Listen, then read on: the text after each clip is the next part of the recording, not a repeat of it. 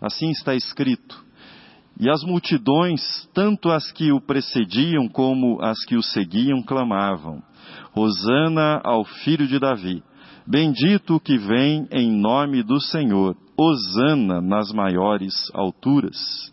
E entrando em Jerusalém, toda a cidade se alvoroçou e perguntavam: Quem é este? E as multidões clamavam: Este é o profeta Jesus, de Nazaré da Galileia. Eu quero compartilhar com vocês uma fábula. As fábulas têm o poder de cativar a nossa imaginação e têm o poder de transmitir de uma forma muito singela mensagens que tocam profundamente tanto crianças quanto adultos. E a fábula que eu compartilho com vocês é uma fábula elaborada a partir deste evento do Domingo de Ramos, do evento narrado no Evangelho que lemos no início e parte foi relida agora nesse momento da mensagem. A fábula é a seguinte: o jumentinho da história narrada no Evangelho acordou no dia seguinte ao evento narrado no Evangelho e nem sequer se deteve para tomar o seu café da manhã, comer a palha, mas já foi logo para a rua. Acordou feliz com as recordações do dia anterior e, indo à rua, ele se dirigiu rapidamente para o mercado. Mas à medida que caminhava, ele percebia que as pessoas passavam por ele e não reconheciam. E ele imaginou: devem ser pessoas mal informadas, provavelmente não leram os jornais, o que ocorreu ontem. E ele prosseguiu, chegou até o mercado e ali no mercado ele começou a chamar a atenção das pessoas, mas foi ficando cada vez mais espantado porque ele não recebia o reconhecimento. Então, ele esticou as orelhas e estufou o peito, caminhou solenemente, caminhou pausadamente pelas ruas do mercado, murmurando: Ei pessoal, eu estou aqui, olhem para mim, sou eu novamente na rua, olhem para mim. Algumas pessoas gritaram com ele, ficaram irritadas, mandaram ele sair do caminho, disseram que ele estava atrapalhando, por fim bateram nele para que ele deixasse as ruas do mercado. Num gesto desesperado, o jumentinho começou a gritar: Atirem os ramos no chão, tirem as suas vestes, coloquem as vestes sobre mim, gritem aleluia, hosana como ontem. Mas nada funcionou. Decepcionado, profundamente magoado, o jumentinho tomou novamente caminho para a sua casa. Caminhava cabisbaixo, abatido. Ele chegou completamente arrasado. E a mamãe, dona Jumenta, se dirigiu ao seu filho, perguntando: Onde você estava, filho? Eu estava aflita. Onde você andou?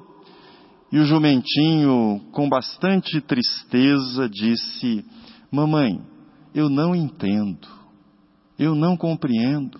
Ontem as pessoas me exaltavam, ontem fizeram a maior festa comigo, e agora, além de não me reconhecerem, ainda me expulsaram. Eu não entendo. Então, a mamãe carinhosamente disse para ele: Bobinho, você é muito, muito bobinho. Você não entendeu que tudo aquilo era porque você levava Jesus? Toda aquela festa era porque você levava Jesus pelo caminho? Fábulas possuem essa combinação poderosa, simplicidade e profundidade. Transmitem uma mensagem ficcional de forma simples, mas poderosa, profunda. Depois de mais de 20 séculos, nós, cristãos, continuamos fazendo a mesma confusão que o nosso personagem da fábula. A razão por que queremos a honra e a glória para nós, para a igreja, é uma só.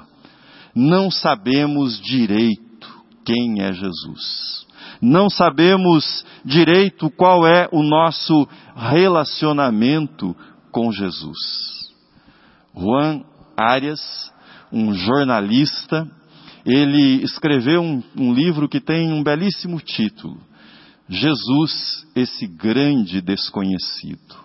Jesus, esse grande desconhecido.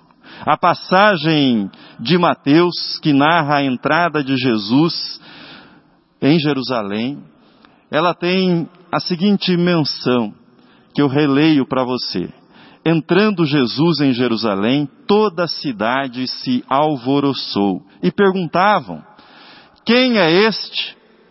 E as multidões clamavam: Este, este é o profeta Jesus de Nazaré da Galileia. Quem é este?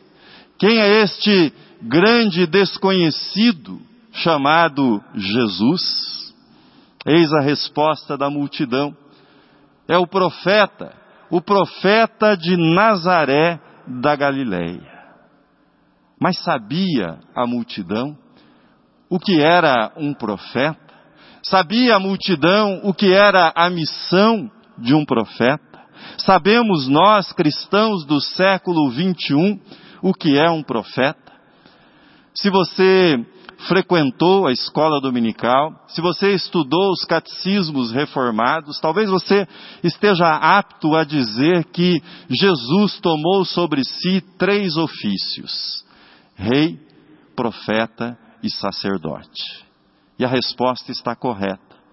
Mas será que nós sabemos o que é um profeta? Quem é este? Quem é este? Quem é este?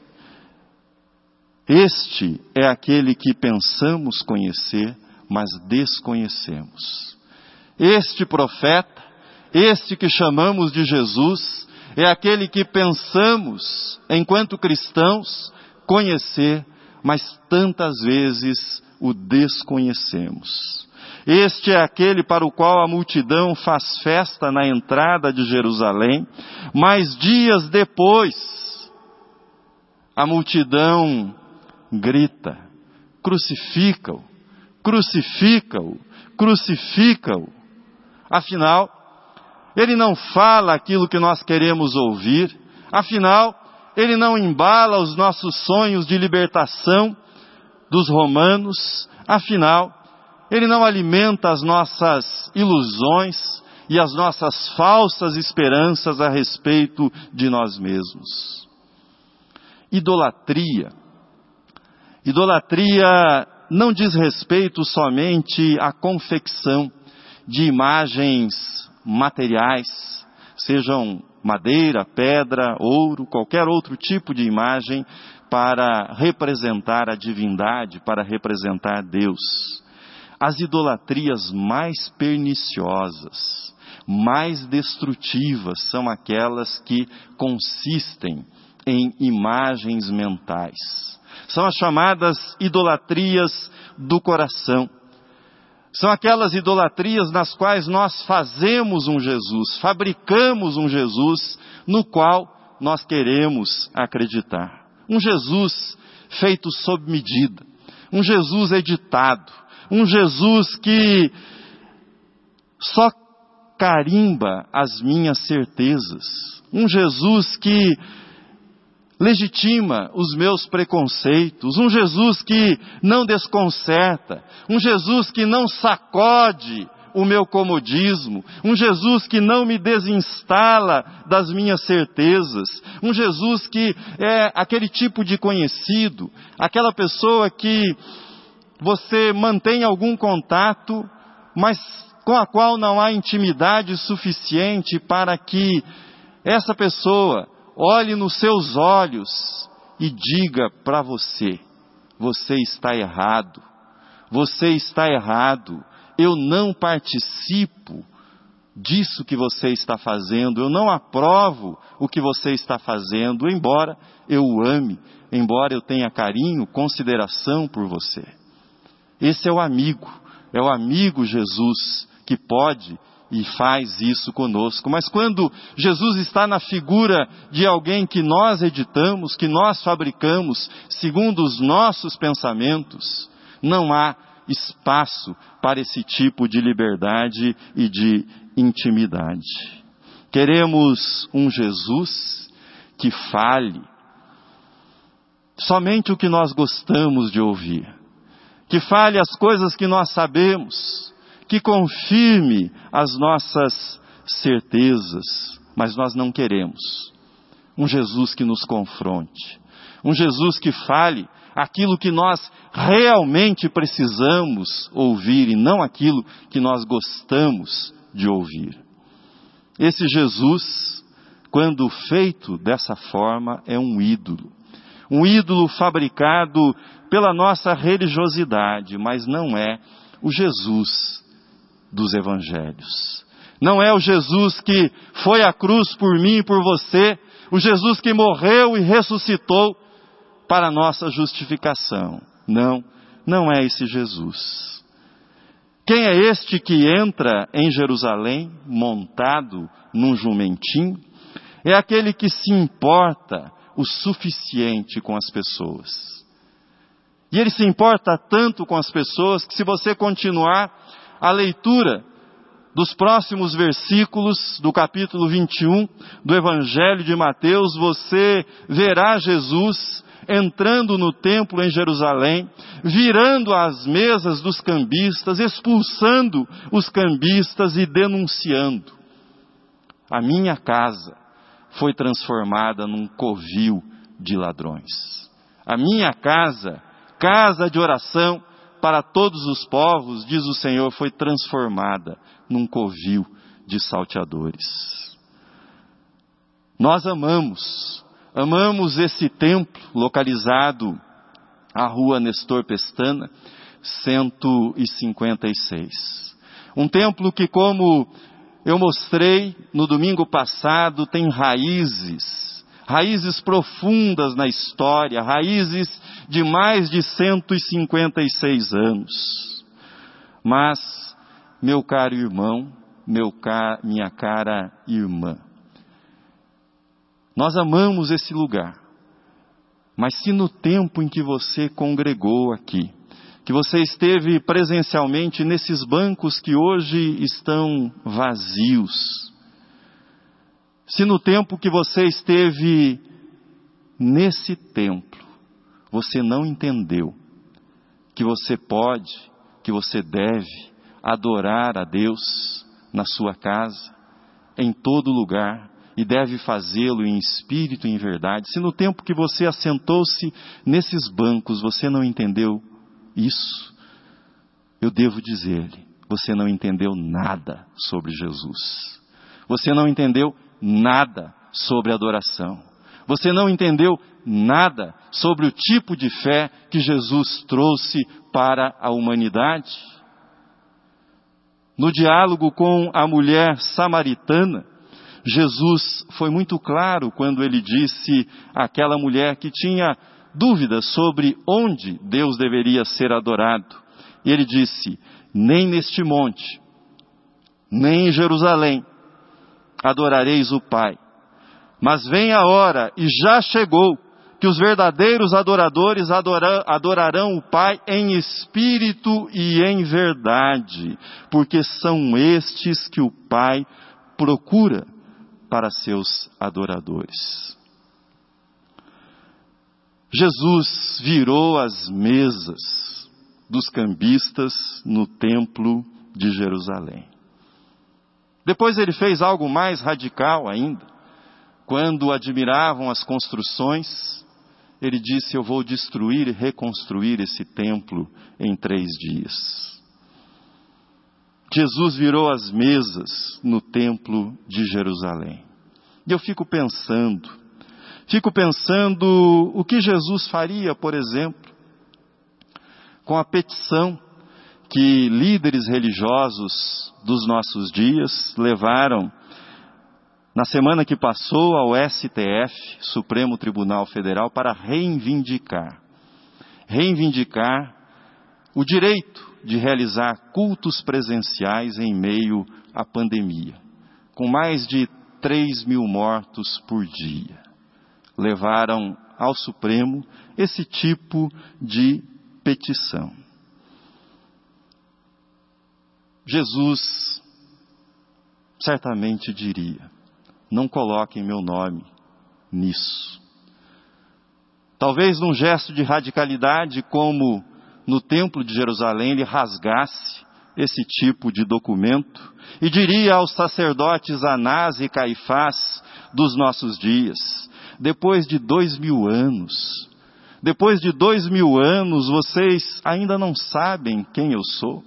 Depois de dois mil anos, vocês não entenderam nada. Será que eu preciso desenhar? Será que eu preciso escrever com o dedo na areia para que vocês entendam?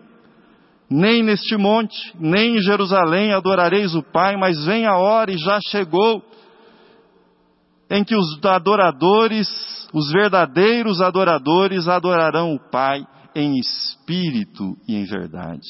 E são esses os adoradores que o Pai procura. Quem é este que entra montado num jumentinho em Jerusalém? É aquele que pensamos, pensamos conhecer, mas desconhecemos tantas e tantas vezes nos nossos caminhos. É aquele que nós chamamos de profeta, mas queremos que ele nos diga aquilo que nós achamos que ele deve nos dizer. É aquele que para quem nós endurecemos o nosso coração e tapamos os nossos ouvidos. Quem é este? É aquele que nós pensamos conhecer, mas desconhecemos. Mas há uma segunda, uma segunda verdade que devemos refletir nesta pergunta: quem é este? Este é aquele que pensamos seguir, mas tantas vezes nos desviamos dele, da sua palavra, do seu ensino, da sua natureza amorosa. Poucos dias depois da entrada triunfal pelas ruas de Jerusalém, o profeta de Nazaré, da Galiléia, andaria novamente pelas ruas, não sobre o jumentinho, mas ele andaria pelas ruas sob o peso de uma cruz que ele levava nas costas por mim e por você. Uma cruz que ele levava nas costas já feridas, já rasgadas pelas chibatadas desferidas pelos romanos. Poucos dias depois da entrada triunfal, este profeta de Nazaré carregaria nas costas, nos ombros, a cruz. E esse profeta de Nazaré já havia dito, já havia profetizado, antes que esse fato ocorresse, dizendo para mim e para você: Se alguém quer vir após mim, tome a sua cruz e siga-me. Se alguém quer vir após mim, tome a sua cruz e siga-me. O profeta de Nazaré não disse, quem quiser ser o meu seguidor, tome a sua espada, entre no meu exército. O profeta de Nazaré não disse, tome a sua arma, seja o defensor da cultura judaico-cristã, senão Deus estará perdido se você não for o defensor da cultura judaico-cristã. Ele disse, negue-se a si mesmo, tome a sua cruz, e então siga-me. É isso que disse o profeta de Nazaré. Aliás, quando Pedro tirou a sua espada e desferiu o golpe contra o servo do sumo sacerdote, Jesus o repreendeu duramente. Duramente, dizendo: guarda a tua espada, pois todos os que lançam mão da espada, a espada perecerão. Acaso pensas que não posso rogar a meu pai e ele mandaria neste momento mais de doze legiões de anjos? Não por força, nem por violência, mas pelo meu espírito. É o que Jesus está ecoando nesta afirmação para Pedro. Quem é este? Este é Jesus, aquele de quem nós nos desviamos, aquele que deveríamos seguir, mas tantas vezes nos desviamos do espírito amoroso dele, do ensino dele. Este é aquele de quem nos desviamos quando esquecemos que ele jamais pediu que nós fôssemos seus defensores seus soldados, mas ele pediu que nós fôssemos seguidores, discípulos, imitadores. Imitadores de Jesus, que fôssemos após ele carregando a nossa cruz a cada dia. Quem é este? É aquele de quem nós nos desviamos todas as vezes que no caminho nos desviamos do ferido, daquele que precisa da nossa ajuda. Este é aquele que virá em glória outra vez. E na glória da Sua majestade, Ele reunirá as nações à Sua presença. E ali, na Sua presença, Ele separará os justos dos injustos. E essa separação não terá como base, não terá como base se você ia ao templo ou não ia ao templo? Qual era o endereço do templo no qual você comparecia? Ele não perguntará em que endereço nós adoramos, mas ele nos julgará por quanto do amor dele existiu em nós, nas nossas ações, naquilo que nós fizemos durante a nossa vida. É isso que está claro quando ele diz: Vinde, benditos de meu Pai, entrai na posse do reino que vos está preparado desde a fundação do mundo. Porque tive fome e me destes de comer, tive sede e me destes de beber, era forasteiro e me hospedastes, estava nu e me vestistes, enfermo e me visitastes, preso e fostes ver-me. Então perguntarão os justos, Senhor, quando foi que te vimos com fome e te demos de comer, ou com sede e te demos de beber? E quando te vimos forasteiro e te hospedamos, ou nu e te vestimos? E quando te vimos enfermo ou preso e te fomos visitar? O rei respondendo lhes dirá: Em verdade vos afirmo que sempre que o fizestes a um destes meus pequeninos irmãos, a mim o fizestes. Este é Jesus, o profeta de Nazaré da Galileia. Profeta que começou o seu ministério pregando lá na Galileia: arrependei-vos, arrependei-vos e crede no Evangelho. Este Jesus, o único, é o único que foi capaz de entender a nossa necessidade mais profunda.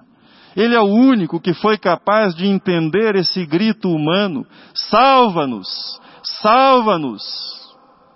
Mas ele não veio para salvar-nos dos persas, dos romanos. Ele não veio para salvar-nos de qualquer império ou qualquer grupo que esteja, na nossa visão, ameaçando a civilização. Ele não veio para salvar-nos dos comunistas, dos ateus, dos capitalistas, das big techs. Não. Ele veio para salvar-nos de nós mesmos, dos nossos pecados, do poder destruidor dos pecados na nossa vida, daquilo que os pecados nos levam a fazer com o nosso próximo. Ele veio para nos salvar, para nos arrancar da nossa indiferença, da nossa hipocrisia. Ele ouviu o nosso grito, salva-nos, e veio para salvar-nos de nós mesmos, da nossa condição destruidora, daquilo que nos corrói por dentro. Quem é este? É o profeta de Nazaré.